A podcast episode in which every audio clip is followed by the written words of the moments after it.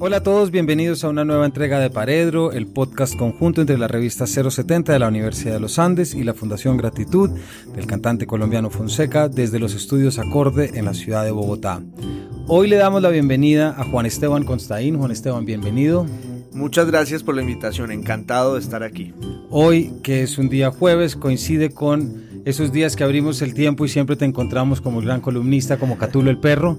Juan Esteban es novelista, fue ganador precisamente del Premio Biblioteca de Narrativa Colombiana de AFIT, autor de Calcho, El hombre que fue jueves y recientemente un libro que para todos aquellos que lo leen los jueves en el tiempo deberían reservar ya en su librería más cercana, que es Ningún tiempo es pasado, una colección de textos que pasan sobre algunas de las que, bueno, de eso estaremos hablando hoy, de tus obsesiones, de tus fascinaciones y sobre todo de tus gustos literarios e históricos, ¿cierto? Así es, claro que sí. ¿Por qué no nos cuentas, Juan Esteban, este libro de dónde sale, cómo se armó, cómo es? Bueno, este libro es el resultado un poco azaroso de la vida que los autores llevamos como escritores a sueldo de los periódicos porque uno escribe de golpe una columna, tiene un espacio constante, pero también pasa que los editores nos solicitan, casi siempre por razones conmemorativas, textos más largos. Entonces yo a lo largo de la última década, o un poco más, fui escribiendo así para distintos periódicos y revistas, ensayos de divulgación, textos más largos que una columna que tenían que ver con la historia. Escribí mucho o he escrito mucho, por supuesto, en el tiempo, que es mi casa y que es donde yo estoy siempre. Y ahí me abren con gran generosidad las páginas del domingo para que de tanto en tanto publique, ya digo, algo más largo que una columna. Y mirando hacia atrás, pues en una gaveta me di cuenta que tenía el suficiente material como para un libro. Tenía mucho allí cesante. Y entonces empecé a releer cosas y a buscar otras y luego fui decantando y cirniendo un poco lo que tenía, desechando algunos textos, rescatando otros y con ese ejercicio pues eh, tuve este libro que lo hablamos con mi editorial. Eh, se iba a llamar primero Yo vi a Teresa Gutiérrez en bola, que era el, el título que yo quería, pero mis editores muy parcos y, y muy cuidadosos me sugirieron otro sacado de una frase que está allá adentro en alguno de los textos que dice, cada quien tiene el sol que se merece. Y a mí me parecía ese un título, un título larguísimo, como ampuloso, feo, la verdad. Como frase no me parece tan fea, pero como título sí no me gusta para nada. Y entonces me acordé de una frase de una profesora y decidí ponerle el título de Ningún tiempo es pasado. Y esa es una colección de ensayos de divulgación sobre personajes que me fascinan y sobre temas históricos. La última, el último párrafo de la, de una introducción muy bonita dice así: Este no es un libro de historias, son historias más bien, crónicas y perfiles que buscan desentrañar del pasado la novela que hay en él, la novela y el canto y el cuento. Porque ningún tiempo es pasado, como suele decirlo mi profesora Cincia Crivellari, nada ocurre en vano, nada pierde del todo sus huellas. Quisiera que nos contaras, aquí ya está contenida en esa frase, pero tú eres historiador, eres también novelista. ¿Cómo es la relación? ¿Cómo te has manejado entre esa relación que termina confluyendo acá, por supuesto? No, me he manejado muy mal porque me fui con una de ellas. Eh, yo me deslicé abiertamente de la historia a la literatura. Fui historiador, digamos que ejercí eh, ese oficio pues durante, durante un tiempo como investigador, como profesor, que es lo que usualmente hace un historiador, pero mi verdadera pasión estaba siempre en la lectura y en la lectura tanto de historia como de ficción. Y, esos siguen siendo los dos territorios en los que yo vivo como lector. Y empecé a escribir ficciones y pues eh, esa apuesta salió más o menos bien porque los libros los publicaron las editoriales y me di cuenta de que a mí me interesaba mucho más la ficción que la historia, entonces eh, abandoné la, la, historia y me dediqué a ser novelista, pero siempre con una presencia absoluta de lo histórico en lo que escribo, tanto en las columnas como en los ensayos y también en las, en las novelas, ¿no? Claro. Y en los cuentos. Aunque ahora ya estoy viendo a ver cómo, cómo cambio un poco eso, para que no se vuelva fórmula. Y estoy como Rocky en, en, Rocky 3 cuando Apollo Creed le enseña a pegar con la derecha, ah, que es muy difícil. Claro que lo recordamos. Y por cierto, los lectores no crean que no vamos a volver sobre Teresa Gutiérrez en bola, ¿no? eso no, eso no queda en vano y, y más adelante va, va, a volver. Ya que hablamos de, de, de, cómo entiendes la historia y la literatura y su relación, ya entrando en algunos de los textos, hay un texto también que yo creo que sintetiza muy bien esta doble relación y, y yo creo que ya está tu interés en estos dos campos. Es el primero, que es la guerra que nació el mundo en que vivimos. Sí. ¿Cierto?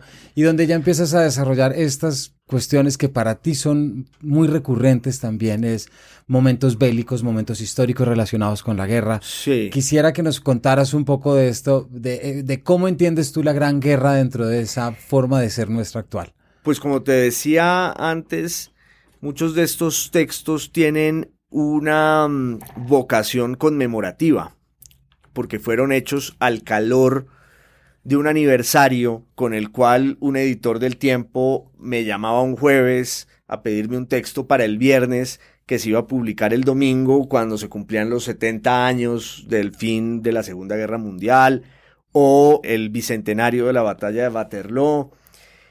Y en el año 2014 hubo una conmemoración para mí determinante y, y, y, y que encarnaba pues una gran cantidad de posibilidades de reflexión y de comprensión del mundo en el que estamos, que fue el centenario, el primer centenario de la Primera Guerra Mundial. La Primera Guerra Mundial fue el fin del mundo para quienes la vivieron y para quienes la sobrevivieron. Y de sus escombros nace el siglo XX y nace aún el mundo en el que estamos.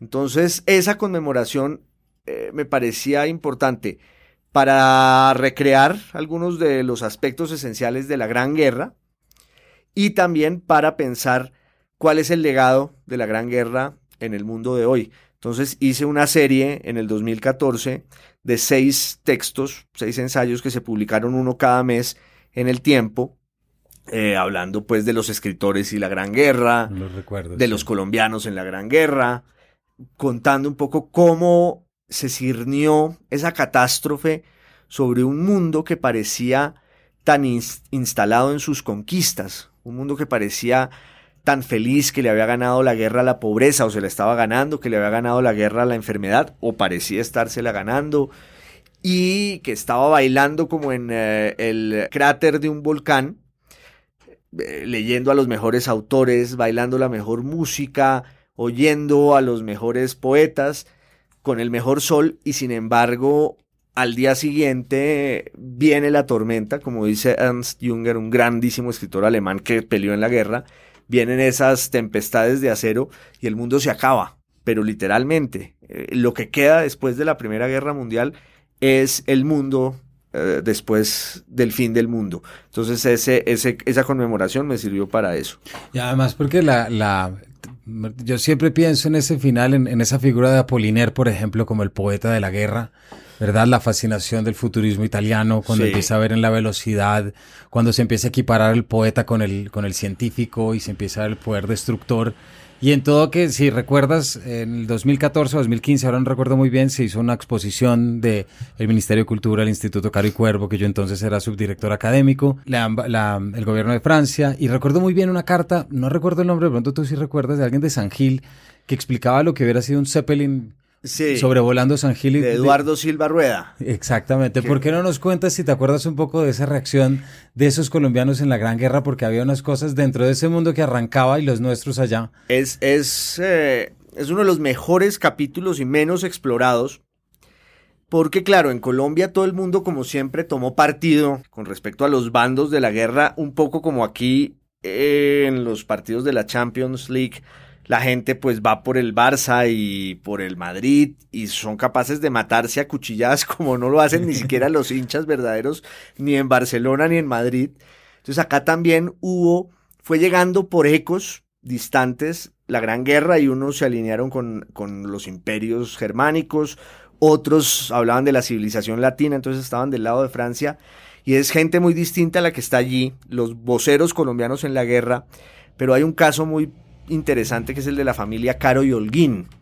Y por eso el Instituto Caro y Cuervo tiene el acervo epistolar de esa familia y ahí hay un tesoro porque esta era una familia pues que estaba en el centro del poder político en Colombia, había puesto tres presidentes, tenía a todos sus vástagos en la diplomacia en Europa, en Madrid, en París, en Londres, en Roma, y a ellos les toca, los que están allá de diplomáticos, les estalla en las manos la Primera Guerra Mundial y las cartas pues son aleccionadoras y deliciosas porque es la combinación del estremecimiento y el pasmo de esta gente que se fue a la civilización y se encuentra de bruces con el fin del mundo, pero también con el rezago bogotano, parroquial, de unos señores que están pues con la servidumbre llevada desde acá, que comen melao y toman chocolate y comen pan de todas las tardes. Y entonces hay unas cartas muy chistosas de un hijo de don Miguel Antonio Caro, Antonio José Caro, que especula una cantidad, es todo conspirativo sobre los protagonistas de la guerra y se inventa que él ha hablado con el Kaiser y uno al final no sabe si es cierto que el tipo tuviera esos contactos o no. Y en una de sus cartas, él habla, eh, tiene como un sentido visionario del significado de la guerra, porque la guerra acaba de empezar y él le escribe a un primo que está en Bogotá, le escribe desde París, esta es la guerra más terrible que verán los siglos. Que a mí me impresiona porque desde el día uno se daba cuenta de eso, pero a renglón seguido escribe, pero nada se compara con la jaqueca que anoche tuvo mamá.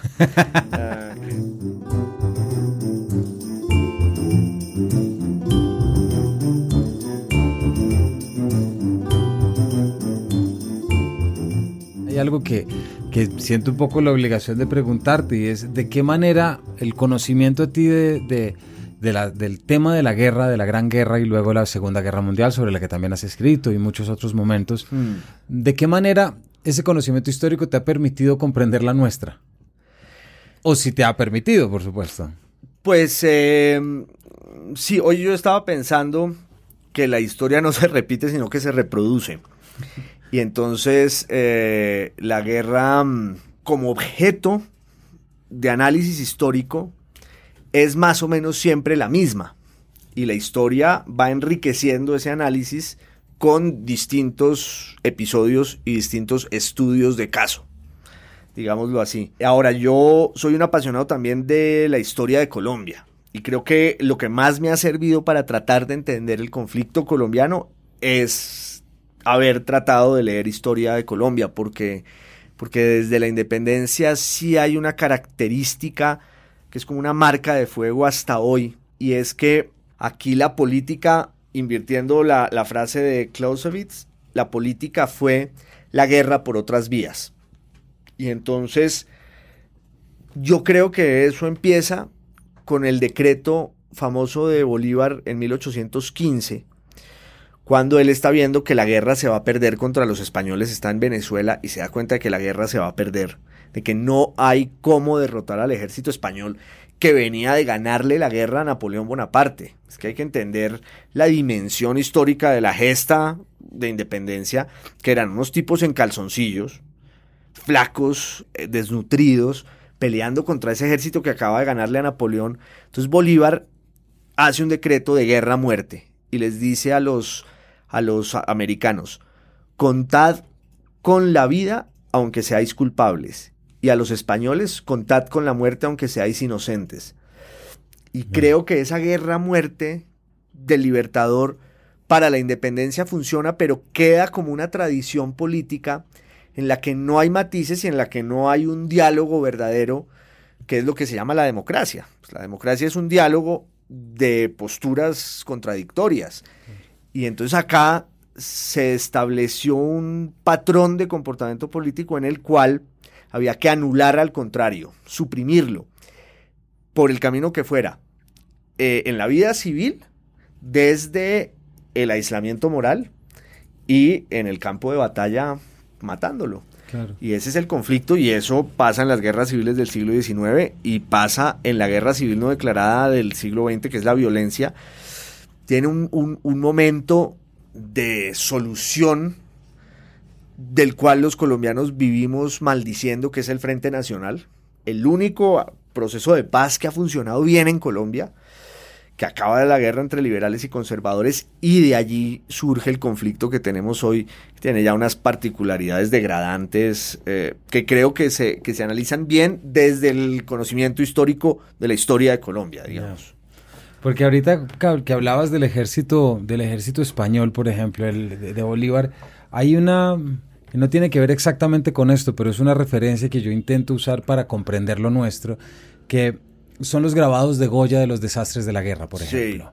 Que eh, está obviamente, creo que son antes, si no estoy mal, de los fusilamientos del 7 de mayo de 18, sí, porque es 1813 cuando los pinta después. Exacto. Y luego el, el, de los mamelucos, que no recuerdo el título exacto.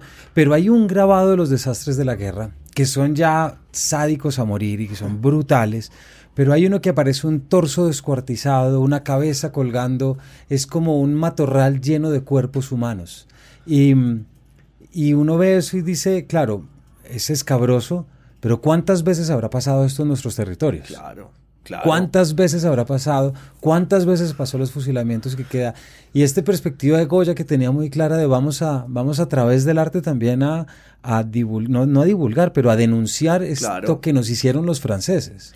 Y a comprender, porque el arte, el arte es un instrumento de conocimiento y de comprensión. Quizás en muchos momentos y en muchas circunstancias, quizás el mejor, por no decir que el único que existe. Eh, ahora es, es interesante, yo no lo había pensado necesariamente así, pero España vive el siglo XIX como lo vivió Colombia, particularmente en América Latina, el resto de países no. Pero Colombia vive un siglo XIX eh, atormentado y violento, marcado por la guerra civil. España también por la misma razón, por razones políticas. Y en España, esas guerras civiles nacen con la invasión napoleónica. La independencia nuestra surge como proyecto gracias a la invasión napoleónica. Y mm, la, la, última guerra carlista, digamos, la última guerra civil del siglo XIX español, es la guerra civil española del siglo XX. Y resulta que la guerra civil española es el elemento determinante de alinderamiento político e ideológico en la Colombia de los años 30. Nada tuvo más importancia y más significado para la definición ideológica del liberalismo y el conservatismo en, Colombia, en, nuestra historia que la guerra civil española. Eso fue más importante incluso que el nazismo, que el fascismo. La guerra civil española fue clave. Y si uno mira los horrores de la guerra civil española, que tienen, eh, eh, tienen en Picasso a su Goya. Ah, se acaba la guerra, se acaba allá y se zanja pues de la manera más atroz que es con la dictadura de Franco. Pero entre nosotros, esa es una guerra de baja intensidad que tiene los mismos episodios de horror. O sea, muchos de los rasgos de la infamia de nuestra guerra eran heredados de la guerra civil española, eso de los cortes de franela y esas cosas era de allá. Y uno ve unas fotos, alguna vez yo, yo, yo compré en una librería de viejo en Bogotá un álbum de fotos espantosas de la guerra civil española y se las estaba mostrando a un amigo mío, un sabio que se llama Álvaro Pablo Ortiz, historiador, y él estaba convencido, yo no le dije que era, le mostré las imágenes y él estaba convencido de que eran imágenes de nuestra violencia. Entonces, ese gen hispánico a ambos lados del mar, pues dice mucho a la hora de pensar eso. Y, y esta, y esta valor, o sea, esta manera como tú lo ves, yo creo que también es diciente y, y, sobre todo pienso ahorita en otro tema y es como hablas de Picasso en la, en la guerra civil y en la segunda guerra lo que Goya fue con ese elemento pictórico y como lo que tú dices el arte tanto hace que es como el personaje de los fusilamientos aparece con el estigma en la mano derecha claro. y luego el cuerpo que reposa en el, en el Guernica de Picasso también tiene la misma estigma en la mano y pensar en esa valoración que hizo, si no estoy mal, Daniel Samper Pisano, de cómo se refirió a la violencia de Alejandro Obregón como nuestra Guernica. Exactamente. Y que es del 62. Exactamente, y tiene toda la línea de continuidad narrativa, digamos, en, en, eh, en esa reivindicación del arte como el ah, escenario de comprensión y de escenificación más profundo e infalible de, de, lo humano y en este caso pues de lo más humano que hay que es la guerra.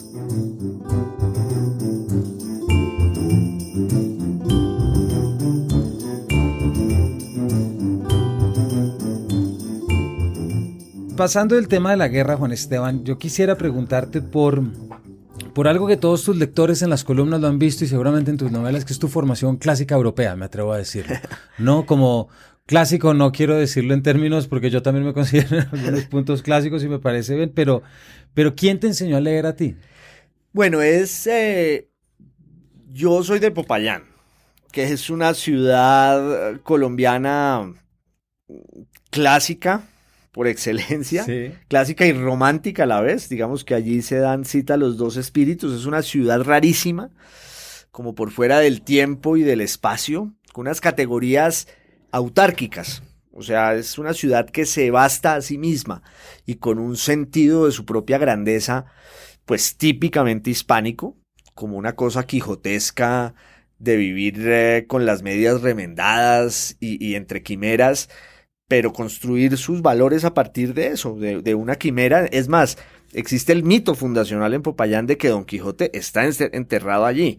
Y Alberto Lleras escribió un texto divino que se llama Oración para que Don Quijote no huya cuando iba a llegar el tren a Popayán y entonces él escribe un texto diciéndole a Don Quijote que cuando oiga el tren llegar no se asuste, que es el progreso, pero que mientras él esté allí dormido, Popayán va a estar a salvo de esa plaga. Entonces, pues yo soy de allí y además eh, nací en un hogar bilingüe porque pues mi familia paterna es payaneja y mi familia materna es italiana. Entonces eh, yo aprendí a leer allí y parte de lo que tú mencionas como un apego clarísimo con lo europeo, pues tiene ese vínculo italiano muy, muy profundo porque, porque mi abuela paterna eh, era una gran lectora y tenía muchos libros. Su papá, o sea, mi bisabuelo había sido historiador. Y por el lado de mi, de la rama materna, mi abuelo era músico, mi nonna también era muy buena lectora. Eh, yo heredé un ejemplar que ella se trajo desde Italia, ellos trajeron libros. Cuando llegaron acá al país, ese era uno de los bienes que tenían unos libros bellísimos entre ellos un ejemplar que yo todavía tengo de I Promessi Sposi, de, de Alessandro Manzoni. Entonces, pues ahí empecé a, como a iniciarme. Ahora, yo tuve como una infancia de, de, mucho, de mucha inquietud intelectual, debo decirlo, pero luego eso se apagó. O sea, yo con mis abuelas leí mucho y me interesé por cosas. Luego vine a Bogotá y conocí a Cita Madariaga de Mayarino, la mamá de los, de los grandes actores, que era un ser también excepcional. A Cita era, había sido la niña del grupo de teatro de García Lorca, de La Barraca, y había sido amiga íntima de Alejandro Casona, era sobrina de Salvador de Madariaga, entonces sus historias de la guerra civil española eran alucinantes y con Asita leía Casona y cosas así. Pero eso se apagó porque luego yo me volví un cafre absoluto, eh, dedicado solo al fútbol y al rock y como a lo, a lo que me interesaba, que eran las fiestas y el exceso. Y como eso lo viví de forma tan intensa y tan precoz, como que luego se revivió mi vena histórica cuando me fui al Reino Unido y allá ya me vinculé de forma un poco más ya, ya más formal, pues con, con eso, con una formación, digámoslo así, clásica, no sé si europea, pero sí, clásica. Y, ahí fue donde, donde me, ahí es como me vuelvo historiador. Eh, y buscando, buscando la música, llego a la historia. Y, y, me quedo instalado en la historia por un largo tiempo como oficio y profesión. Eh, volví a Colombia eh, me dediqué a ser profesor y luego fui a hacer una maestría en la Universidad de Venecia. Eh, pero allí yo ya tenía claro que, lo que quería y ya había publicado el libro de cuentos y una primera novela. Eh, entonces ahí ya en Venecia, pues estaba en una maestría de historia, pero mi, mi mis verdaderos intereses se habían vuelto del todo estéticos y literarios y yo ya no quería estar más en ese mundo tan ah, cerrado de la academia y como tan opresivo. Claro. Eh, entonces hice el tránsito como pude y, bueno, pues por suerte lo, he ido logrando. pues mira, aprovecha esta respuesta. ¿Por qué no nos cuentas tus, tus derroteros por la música? ¿Cómo fue que llegaste a la historia a través de la música? Porque sé que eres rockero y futbolero, pero ¿cómo? Porque cuando yo me fui quería, yo, yo, lo que quería era hacer rock y cantar y tocar guitarra, pero tenía un problema gravísimo, o más bien una solución, y es que tenía un gusto y tengo un gusto totalmente anacrónico. Entonces, la música que a mí me gustaba no coincidía para nada con la de mis contemporáneos, que era con quienes yo tenía que sentarme a tocar. Entonces, todos los intentos de hacer. Era cuál música? La mía, pues, eh, como el blues, el, rock británico de los 60, de principios de los 70. Eh, esa era mi formación eh, sentimental, mi educación sentimental estaba allí.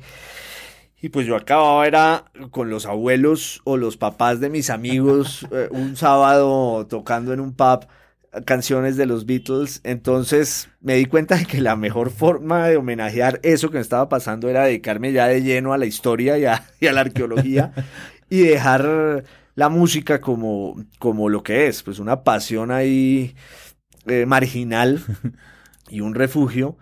Pero no me arrepiento tampoco digamos que no tengo la nostalgia de no haber sido un rockero. Pero bueno, ¿hay alguna canción que nos quieras dejar de, de ese, de, que quieras traer de esos, de ese Britpop? Sí, uy, una canción ah, de un grupo que se llama Los Zombies, que me fascina, un grupo de St. Albans, eh, de Londres, uno de los mejores grupos de la invasión británica, y esa canción se llama Going Out of My Head, que es divina. Bueno, pues ahí está.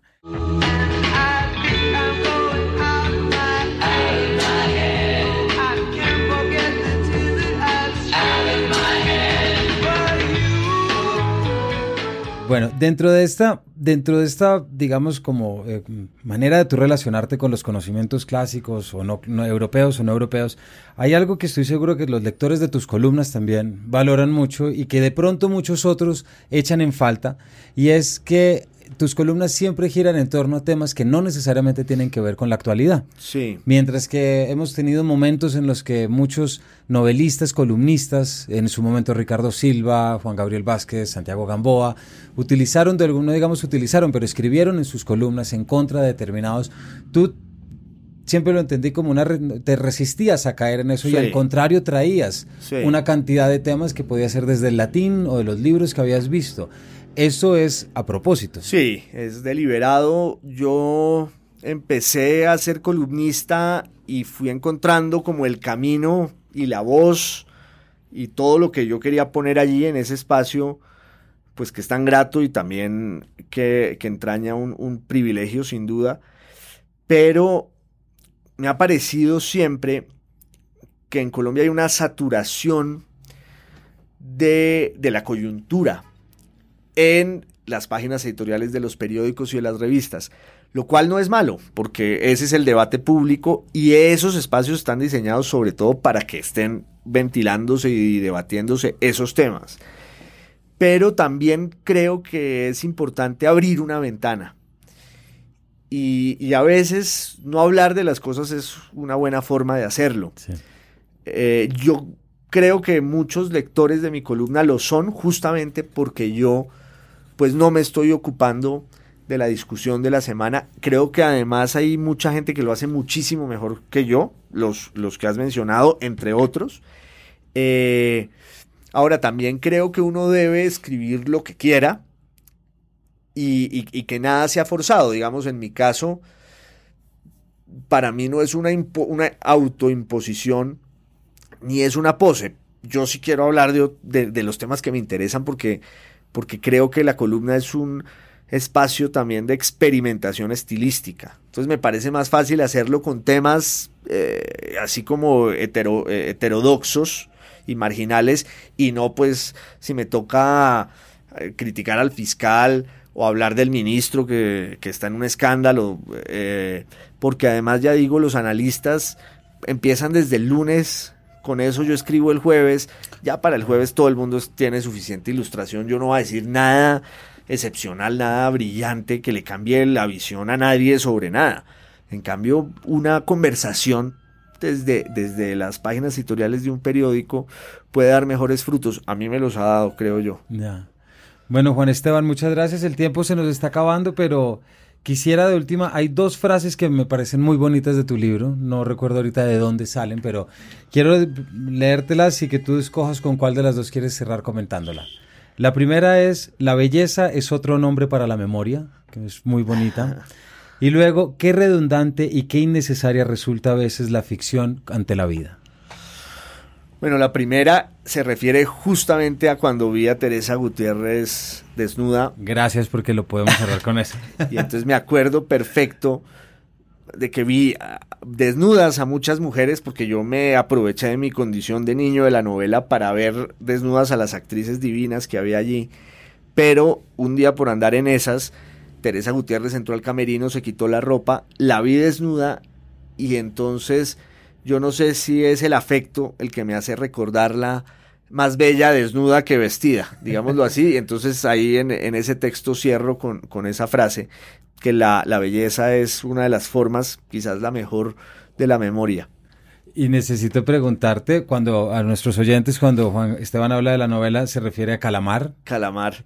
Quisiera preguntarte por ese, esa anécdota que el otro día te escuché de lo que fue esa experiencia con Guriguri, porque creo que es algo que poca gente puede imaginar. No, era, pues yo era un niño de 10 años, llegué a esa novela por Asita de Mayarino precisamente, y pues me codiaba desde las 3 de la mañana con eh, todas las glorias de la televisión colombiana. Yo contaba el otro día que llegaba a los estudios de Gravi en la 19 con tercera y la primera imagen que tenía era la de unos payasos chilenos metiendo bazuco, porque, porque también lo decía el otro día, uno de los legados funestos de la funesta dictadura de Pinochet es que América Latina se llenó de payasos chilenos. Ah, muchos de los cuales eran otras cosas peores, como eran sociólogos o historiadores, pero pues se, dedicaron a un oficio más digno, que es el de payaso. Entonces estos metían bazuco y me ofrecían y yo salía corriendo, me metía a Gravi y ahí estaban Carlos Muñoz, Teresa Gutiérrez, La Mencha y estaba este muñeco que se llamaba Guriguri, dentro del cual había un enano. Y ese enano una vez en Santa Marta, por salir a saludar a su público, casi le da un infarto porque el disfraz era de fibra de vidrio, el, pobre enano que se llamaba José se quedó con las manos en alto, desgonzado sobre el cuerpo de Guriguri y no se cayó nunca porque los pies de Guriguri eran de hule y eran gigantes. Entonces, imagínate cómo no iba a ser yo novelista si a los 10 años mi vida transcurría entre los payasos chilenos que metían bazuco y el enano que estaba dentro de Guriguri en calzoncillos. Y Teresa Gutiérrez desnuda. Y Teresa Gutiérrez desnuda. Juan Esteban, muchísimas gracias por tu compañía, por tus, por tus eh, observaciones históricas, por tu columna y por todo lo que nos compartiste en este rato. No, gracias por la invitación, un placer. Y a todos ustedes, muchas gracias por acompañarnos y nos vemos en el siguiente Paredro. Que estén muy bien.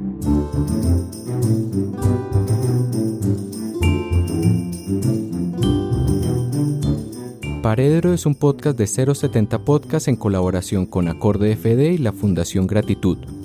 Es producido por su anfitrión Camilo Hoyos, cuenta con el diseño de María Elvira Espinosa, la música es compuesta por Gabriela Navas y la dirección y edición general son de Sebastián Payán. No olviden suscribirse al canal de 070 Podcast disponible en iTunes Podcast, SoundCloud, Acorde FD, Spotify y Google Podcast. Muchas gracias.